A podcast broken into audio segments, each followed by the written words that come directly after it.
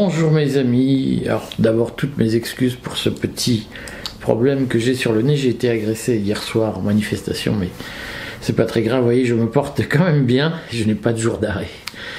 Euh, et je voulais vous parler aujourd'hui à la demande de certains lecteurs de, des lois Moscovici et Sapin 2 et de leur impact sur la garantie des dépôts.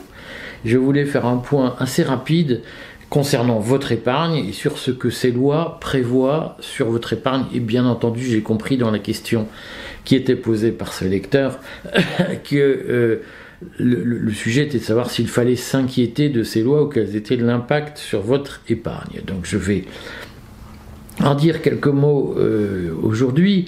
D'abord la loi Moscovici, qui est une loi de l'été de mémoire 2013 et qui avait été adoptée après une longue commission parlementaire qui avait été conduite à l'époque par euh, euh, Karine Berger, députée des Alpes de Haute-Provence qui n'a pas été réélue par la suite. et donc cette loi était une loi de séparation des activités bancaires, comme on dit. Alors je ne vais pas rentrer dans le détail de cette affaire, mais vous savez que très longtemps il y a eu ce qu'on a appelé la, loi Glass-Steagall, qui prévoyait la séparation des activités d'investissement bancaire, donc de prise de risque sur les marchés, et des activités de détail, qui sont des activités qui consistent à prendre l'argent des contribuables, à le mettre sur des comptes et à le rendre quand ils ont des problèmes. Donc la loi Glass-Steagall avait établi dans les années 30 une espèce de muraille de Chine entre les deux pour éviter des faillites bancaires. Et ensuite, euh, cette, loi Glass-Steagall a été progressivement remise en cause dans les années 90, ce qui a facilité la crise de 2008.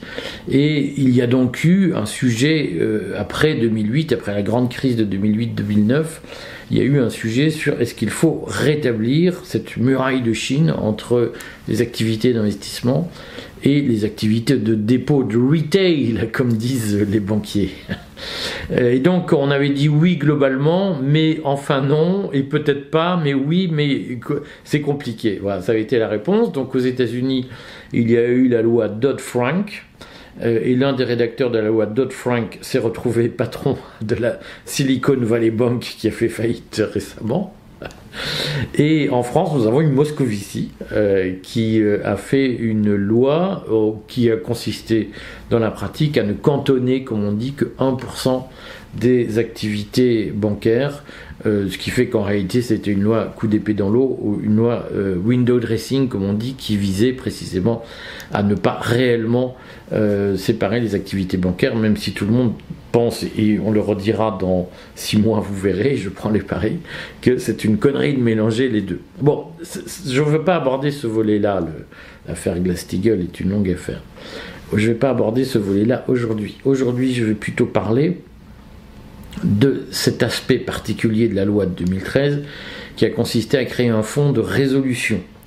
Euh, ce fonds garantit le, les, dépôts des épargnants jusqu'à 100 000 euros. Alors, j'ai fait un article sur le sujet il y a 10 jours, je crois. Reportez-vous-y si vous, voulez sur le courrier des stratèges. Euh, mais dans la pratique, aujourd'hui, euh, il y a deux garanties qui sont apportées et, cette dualité existe depuis la loi Moscovici. Il y a une garantie de l'État qu'on appelle la garantie des dépôts par le fonds de garantie, qui est un fonds historique qui existait avant la loi Moscovici. Et cette garantie de l'État, elle est apportée sur les livrets réglementés, c'est-à-dire jusqu'à 100 000 euros, c'est-à-dire les avoirs des livrets A, des livrets de développement durable, du LEP, etc.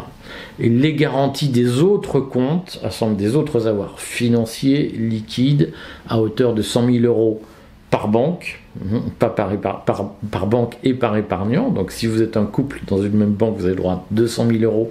Si vous avez plusieurs comptes en banque, vous avez 100 000 euros par banque. Euh, rapportez-vous à l'article du courrier sur les sujets où j'explique bien comment optimiser les garanties de l'État, mais en réalité ces garanties sont apportées par le fonds de résolution. Alors je sais que lorsque Moscovici a écrit en 2013 qu'on allait créer un fonds de résolution qui allait fusionner, alors c'est pas exactement fusionner, avec le fonds de garantie de l'État, on a expliqué, certains ont expliqué, c'est un complot, ah bah, Moscovici, etc. il y avait plein de raisons de dire que Moscovici était un affreux jojo, mais pas celle-là. Dans la pratique, le fonds de résolution est un fonds qui est financé par les banques, et euh, la notion de résolution bancaire, c'est en fait une notion de sauvetage d'une banque euh, lorsque elle fait faillite, de sauvetage par les pairs, c'est-à-dire que avant de solliciter l'argent du contribuable, on sollicite l'argent des banques. On va pas non plus épiloguer sur ce que ça veut dire et sur la notion contestable euh, que ça représente, mais il, n'en demeure pas moins euh, que euh, nous avons bien ce, sujet aujourd'hui, qui est que dans la pratique, si une banque fait faillite au titre de la loi Moscovici 2013, vos avoirs sont garantis à hauteur de, vos avoirs financiers sont garantis à hauteur de 100 000 euros un fonds de résolution euh, qui est un fonds financé par les banques. Euh, et donc, euh, de ce point de vue, il ne faut pas se méfier particulièrement de la loi Moscovici, il faut se méfier pour ce qu'elle n'a pas fait par ailleurs. Mais sur ce point, il est assez normal et moral, entre guillemets, puisque certains adorent la morale, il est assez moral que ce soit les banques qui financent les faillites des banques et pas le contribuable c'est le débat du too big to fail, etc., qu'on retrouve aujourd'hui avec la faillite de la Silicon Valley Bank ou de la faillite du Crédit Suisse, qui était une banque too big to fail que le contribuable helvétique a renfloué avant de la revendre à bas prix à UBS, qui est la première banque suisse. Si vous voulez, je referai une vidéo sur ces questions, si ça vous intéresse. Mais voilà, donc la loi Moscovici, il ne faut pas qu'elle vous inquiète, elle vous garantit des dépôts. Je redis la règle, euh, le fonds de résolution créé par la loi Moscovici de 2013 garantit vos avoirs jusqu'à financiers jusqu'à 100 000 euros. Vos avoirs financiers, c'est l'argent qui y a sur votre compte à vue, par exemple, sur euh, un certain nombre de, comptes bancaires divers et variés. Et le fonds de garantie de l'État, qui est aussi géré par le fonds euh, de, de, garantie de dépôt et de résolution, c'est le même opérateur, mais il gère d'un côté la résolution bancaire, c'est-à-dire l'argent apporté par les banques pour indemniser les épargnants, et il gère la garantie de l'État sur les livrets réglementés. Euh, ça, c'est un point. Maintenant, il y a la question des titres, et notamment de l'assurance vie. Euh, qu'est-ce qui se passe si euh, qu'est-ce, qu'est-ce qui se passe s'il y a un problème, une crise de l'assurance vie? Et je le redis, euh, les crises en assurance vie dans le modèle français, elles surviennent essentiellement lorsque il y a une remontée des taux rapide et brutale comme celle que nous connaissons. Donc, sans faire d'alarmisme inutile, il n'est pas inutile de se poser la question de euh, la remontée des taux et de son impact sur l'assurance vie aujourd'hui.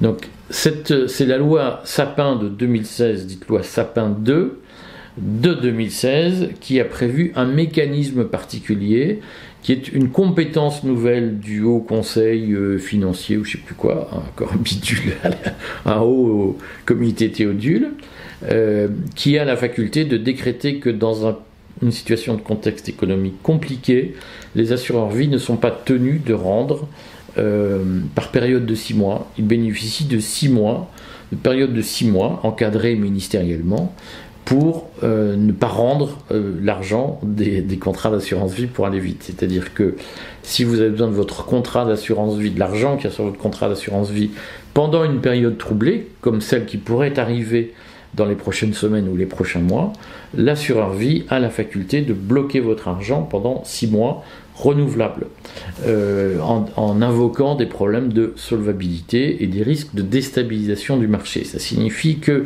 si le marché se casse la gueule, vous ne pourrez pas euh, faire de bank run, comme on dit. C'est-à-dire que dans le monde des banques, quand la banque s'effondre, tout le monde va rechercher son argent avant que la banque, fasse faillite. Et généralement, ce sont ces paniques bancaires qui accélèrent les crises. Euh, dans le domaine de l'assurance vie, la loi Sapin 2 a prévu une espèce de coupe-circuit, si vous voulez, qui fait que lorsque on constate que la situation est difficile, le ministre dit bien j'autorise les assureurs à ne pas rendre les contrats d'assurance vie aux, clients.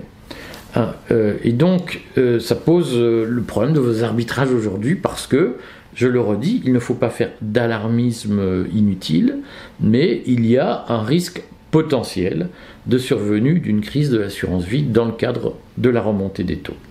Voilà